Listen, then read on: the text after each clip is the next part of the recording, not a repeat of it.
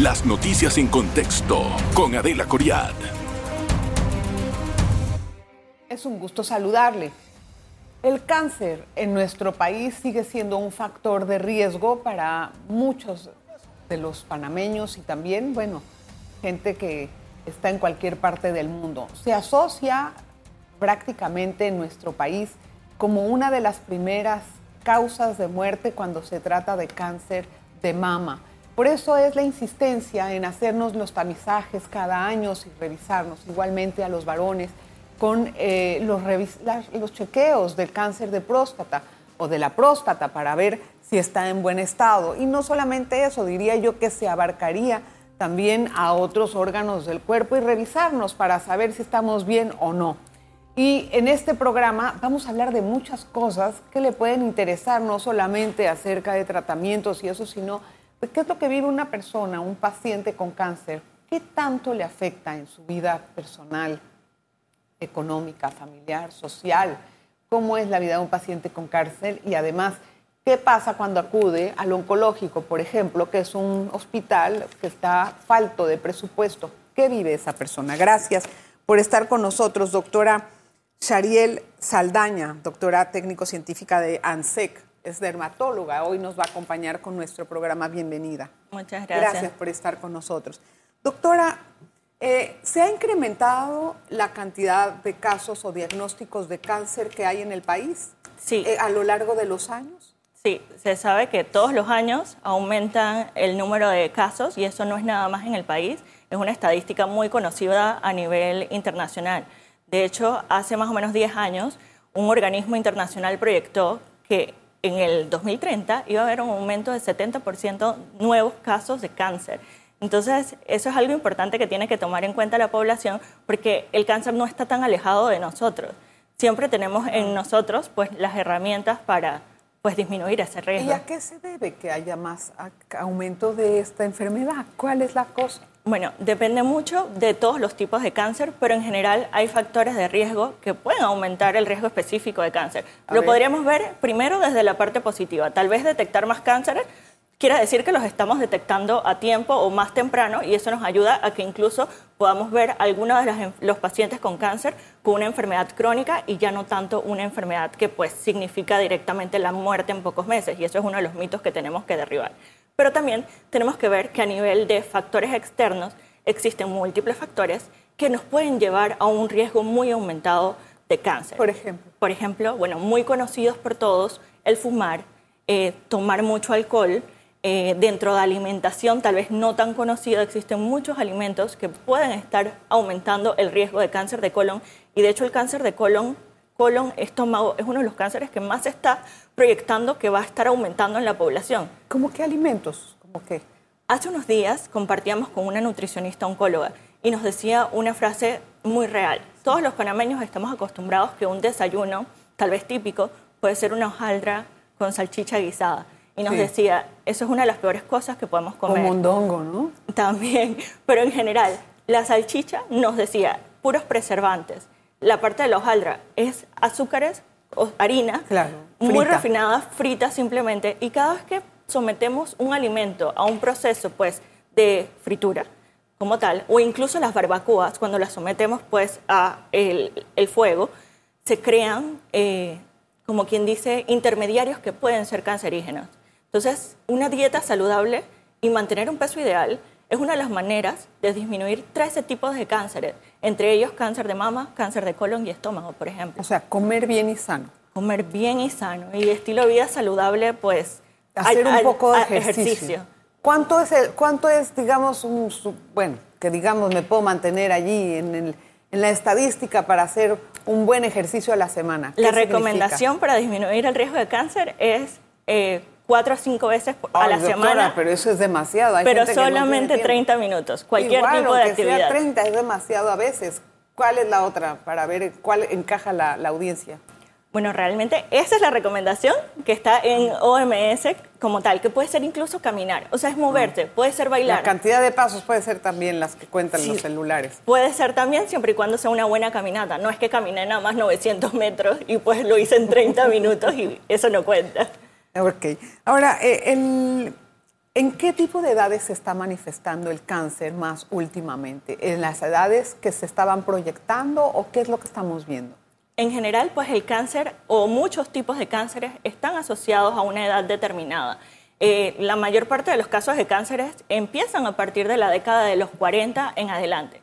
Sin embargo, existen, como quien dice, casos de cánceres que pueden estar asociados a la parte familiar o incluso genética en donde pues se pueden presentar a edades más tempranas.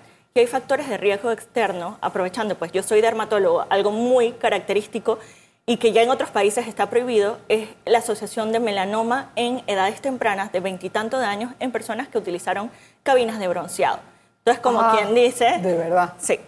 ¿Eso qué tanto afectó? Eh, bastante. Eh, normalmente el ¿Y todavía se dan cabinas de bronceado? Así es. Por lo menos eh, hay países en donde ya está prohibido del todo. Australia fue pionero en esto en el 2015, en donde hizo una prohibición total del cabinas de bronceado en todo el país.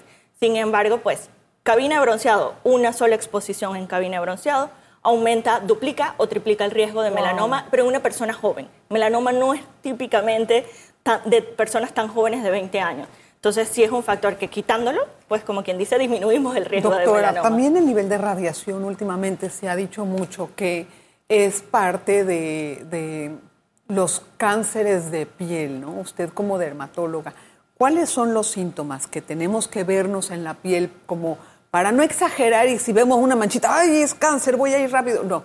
¿Qué es lo que tenemos que estar pendientes y cómo podemos prevenir? Ok, a nivel de piel, eh, sí viene muchísimo la parte de empoderamiento de nuestra salud, conocer nuestros lunares, conocer las características de los mismos y saber pues si nos aparece una lesión o no. En general, como la parte importante pues de detección temprana, una vez al año asistir al dermatólogo para un examen de cuerpo completo de lunares. Si tenemos riesgo ya en la familia de personas que hayan sufrido cáncer de piel, cualquier tipo, también es importante pues acercarnos desde muy temprano y sobre todo las señales de alarma que pueden dar sería una lesión nueva, una lesión que crece o que puede sangrar. A veces no crece ni sangra, pero se ve extraña, se ve ¿Cómo de asimétrica. Qué color se ve, Usualmente los colores de un lunar sería un solo color, chocolate o negro, por decirlo azul, así. Pero eh, cuando puede ser, como quien dice, un tipo de cáncer de piel, puede empezar a aparecer, yo le digo a los pacientes como bandera, porque empiezan a aparecer muchos colores. Puede ah. haber azul, puede haber rojo, puede haber chocolate, o sea, pero usualmente no es un solo color. Ah, o sea, que tienen una variedad de tonos. Exacto. Y a ah. veces, inclusive, no hay cambio en el color, pero pues el lunar no coincide las mitades. Nosotros hablamos de que si yo divido un lunar a la mitad, debería verse como un espejo perfectamente igual una mitad con la otra. Si lo vemos asimétrico o si los bordes empiezan a ser irregulares, eso es una señal de que no tengo que esperar al siguiente año que me tocaba el examen, tengo que ir inmediatamente, porque puede no ser cáncer, pero si no lo detecto al tiempo, voy a esperar muchísimo tiempo para detectarlo. Claro, vamos a hacer la pausa. La primera, regresamos enseguida, hay más que conocer y les voy a tener algunos otros datos sobre el tema. No se vayan. En breve regresamos con En Contexto. Tengo el gusto de tener en el estudio a Shariel Saldaña, es una dermatóloga, doctora, que también forma parte del equipo de ANSEC y nos está dando unos muy buenos tips con respecto al tema del cáncer. Doctora, eh, el diagnóstico de cáncer es como que a uno le dicen algo que dices, me voy a morir, ¿qué voy a hacer? Balde de agua fría, ¿cómo manejo esto? Eh, ¿Esto sigue siendo igual o es que el diagnóstico se ha suavizado un poco en cuanto a la forma en cómo lo recibe el paciente? Ok, eh, realmente depende mucho pues, de ese núcleo familiar para cómo recibe un paciente el diagnóstico. Eh, hay personas que todavía en desgracia ven el cáncer como sinónimo de muerte. Y ese es como uno de los tabús principales que tenemos que eliminar y tal vez eso es también lo que impide que la persona se acerque siquiera al médico para saber pues si tiene un diagnóstico o no o qué más hay que hacer. Con respecto a cómo se le da el diagnóstico, mm, nosotros como médicos tratamos siempre pues si hay que dar el diagnóstico que esté acompañado de un familiar en ese momento. Pero... O sea, usted le dice que venga con alguien. Cuando se va a hacer cuando lo llaman y le dice queremos darle los resultados, ¿le pide que vengan con alguien? Sí, generalmente sí lo pedimos. Porque al final ese duelo del diagnóstico, independientemente de pensar si voy a morir o no, el duelo del diagnóstico no solamente lo pasa a la persona, sino también lo pasa al familiar. Ese acompañamiento de la familia, de los amigos cercanos, ese acompañamiento incluso del personal de salud es una de las cosas más importantes para que se lleve a cabo un tratamiento exitoso. Porque hay veces que incluso los miedos a los efectos adversos de los tratamientos hacen que la persona no quiera recibir el tratamiento que le corresponde de acuerdo a su diagnóstico. Ahora también, doctora, y vamos a entrar más adelante al asunto de los tratamientos. También hay un factor de una disyuntiva que recibe el paciente de cáncer y dice, ¿le digo o no le digo a mi familia que tengo? ¿Qué es lo que pasa generalmente y cómo ustedes hacen ese acompañamiento? ¿Cuál es la recomendación? Usualmente recomendamos que sí le tienes que decir a la familia, porque va, puede haber un, un proceso difícil dependiendo de qué tipo de tratamiento vaya a recibir Puede ser cirugía, puede ser quimioterapia, puede ser radioterapia. Y si no está acompañado, es muy difícil para la carga emocional de ese paciente con cáncer de tener que además ocultarle que se siente mal a la familia o a las personas más cercanas. Siempre se respeta lo que decida el paciente, pero nuestra recomendación, incluso con el equipo de salud mental, psicología y psiquiatría, es que recibiendo el diagnóstico, pues no, no guardes esa carga para ti. Lo que pasa es que uno puede pensar que se siente como una carga para el resto, es lo que quiere evitar. ¿Cómo se maneja eso a nivel eh, terapéutico, de forma eh, pues psiquiátrica o bueno psicológica? Claro, eh, se hacen sesiones de grupos de pacientes con el mismo cáncer. Hay de hecho muchos grupos de apoyo, tanto a nivel del Instituto Oncológico para las personas que empiezan quimioterapia. Hay grupos de sobrevivientes después, pero durante esa parte de tratamiento hay sesiones familiares para llevar esa carga en conjunta. ¿Qué pasa en la familia? Perdón que la interrumpa. ¿Qué pasa en la familia cuando se recibe un diagnóstico de esta naturaleza? ¿Cómo afecta el bolsillo? ¿Cómo afecta la dinámica familiar y social? La dinámica familiar se afecta muchísimo. Interesantemente, muchos de los pacientes que reciben el diagnóstico de cáncer a veces son los que dan, como quien dice, el sustento al hogar. Entonces ahí ya sabemos que puede haber una disminución de los ingresos porque a veces tiene que ausentarse para los tratamientos o hay personas que incluso deciden dejar el trabajo porque era una carga de estrés muy importante ese trabajo que no le permitía estar con calma para recibir los tratamientos. Ayer compartíamos con una sobreviviente de cáncer de eh, endometrio y cáncer gástrico. Ella nos contaba cómo había sido ese proceso durante la pandemia tan difícil porque estaba en pandemia y la familia lo sabía, pero el resto de las personas no. Igual trabajaba y a veces se sentía mal y tenía que fingir que no se sentía mal. Ay, Dios mío. Ir al hospital antes de recibir la quimioterapia y nos contaba cómo ella lloraba directamente antes de la quimioterapia, pero ella misma se decía, yo tengo que seguir porque yo tengo que vivir, porque este tratamiento que me están dando es lo que representa una oportunidad de vida. Doctora, en este momento en que el hospital oncológico está corto de presupuesto, una persona, un paciente que tiene cáncer y acude al hospital, ¿qué tipo de deficiencias se encuentra que le van a afectar su eh, tratamiento o, bueno, su vía hacia la superación del cáncer? Bueno, usualmente cuando existen estos recortes presupuestarios, como quien dice, los médicos, incluso la parte administrativa del Instituto Oncológico Nacional, tienen que decidir en dónde van a priorizar ese recurso que sí está aprobado. Y a veces en lo que principalmente impacta es en actualización de tecnologías o equipos nuevos que hay que comprar el próximo año para mejorar incluso el diagnóstico y los tratamientos de los pacientes. No quiere decir que eso va a impactar necesariamente que no va a recibir el tratamiento, pero sí como quien dice, es atarle, claro que sí, es atarle las manos porque si ellos cuentan con el presupuesto completo, tú le puedes dejar la mejor atención a ese paciente con cáncer. Pero si me está diciendo que hay 5.000 pacientes eh, diagnósticos nuevos cada año. cada año, significa que tenemos que tener unas instalaciones preparadas para eso, porque no podemos pensar que con un hospital, con la capacidad con el que está, vamos a estar tranquilos atendiendo a toda la gente. Necesitamos recursos, personal, eh, equipo, o sea, yo creo que dentro de esas cosas, eh, pues se tienen que llamar pues a todos los actores a trabajar en conjunto para mejorar pues las condiciones para los pacientes con cáncer. Actores estamos hablando Ministerio de Salud, el Estado, las ONGs, así como nosotros, ANSEC, Porque trabajando todos juntos podemos ver cómo podemos llevar a esa paciente hacia el mejor camino. Pero además, recordar, existen algunos proyectos que la idea es, como quien dice, disminuir a esos pacientes que llegan al oncológico y descentralizar la atención. Hay unidades de quimioterapia que la idea es que cuando se abran disminuyan un 10% de la consulta del oncológico. Asimismo, está el proyecto... satélites en otras partes del, país. Que no solamente, que los pacientes no tengan que viajar horas para atenderse al Instituto Oncológico. Es que esa es una mente totalmente tercermundista tener que traer a todo el mundo acá y luego dónde se van a acomodar, lo sacas de su ambiente. Es, es, totalmente ridículo.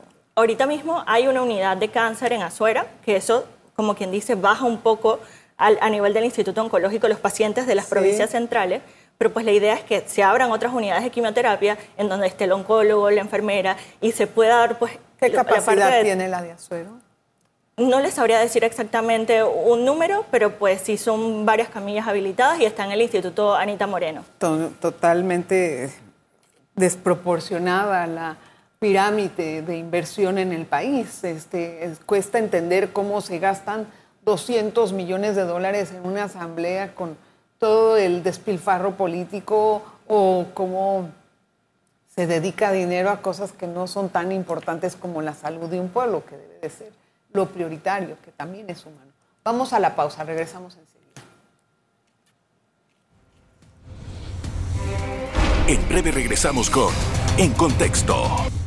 Vamos a continuar con nuestra entrevista. Doctora, ¿Cuáles serían los síntomas que puede sentir una persona que ignora que tiene cáncer? ¿A qué le tiene que poner atención? Bueno, realmente va a depender de los tipos de cáncer, pero cosas importantes que hay que ponerle atención es pérdida de peso, falta de apetito, y eso sería como para englobar la mayoría de los cánceres. Hay síntomas específicos asociados con algunos cánceres. En el caso de los hombres, eh, dificultad a la hora de orinar o eh, tener que pararse muchas veces eh, durante la noche para ir al baño, puede ser una señal de cáncer de próstata. En el caso de las mujeres, un sangrado irregular puede ser una señal no solamente de cáncer cervicuterino, también cáncer de endometrio. en el caso también de mujeres, nosotros hablamos mucho de autoexamen para mujeres jóvenes, principalmente porque la mujer joven que no le toca realizarse su mamografía porque todavía no cumple los 40 años, esa es la manera de empoderarse de su salud.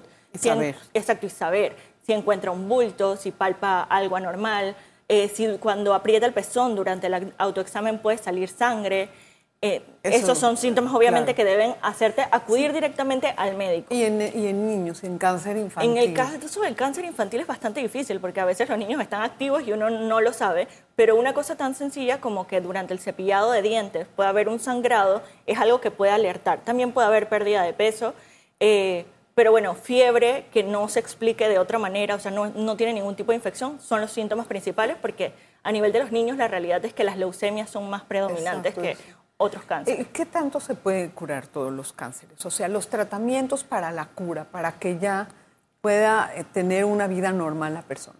A nivel del cáncer, los tratamientos va a depender pues del tipo de cáncer y no solamente hablando, por ejemplo, cáncer de mama, incluso el subtipo de cáncer de mama pues me da un pronóstico específico.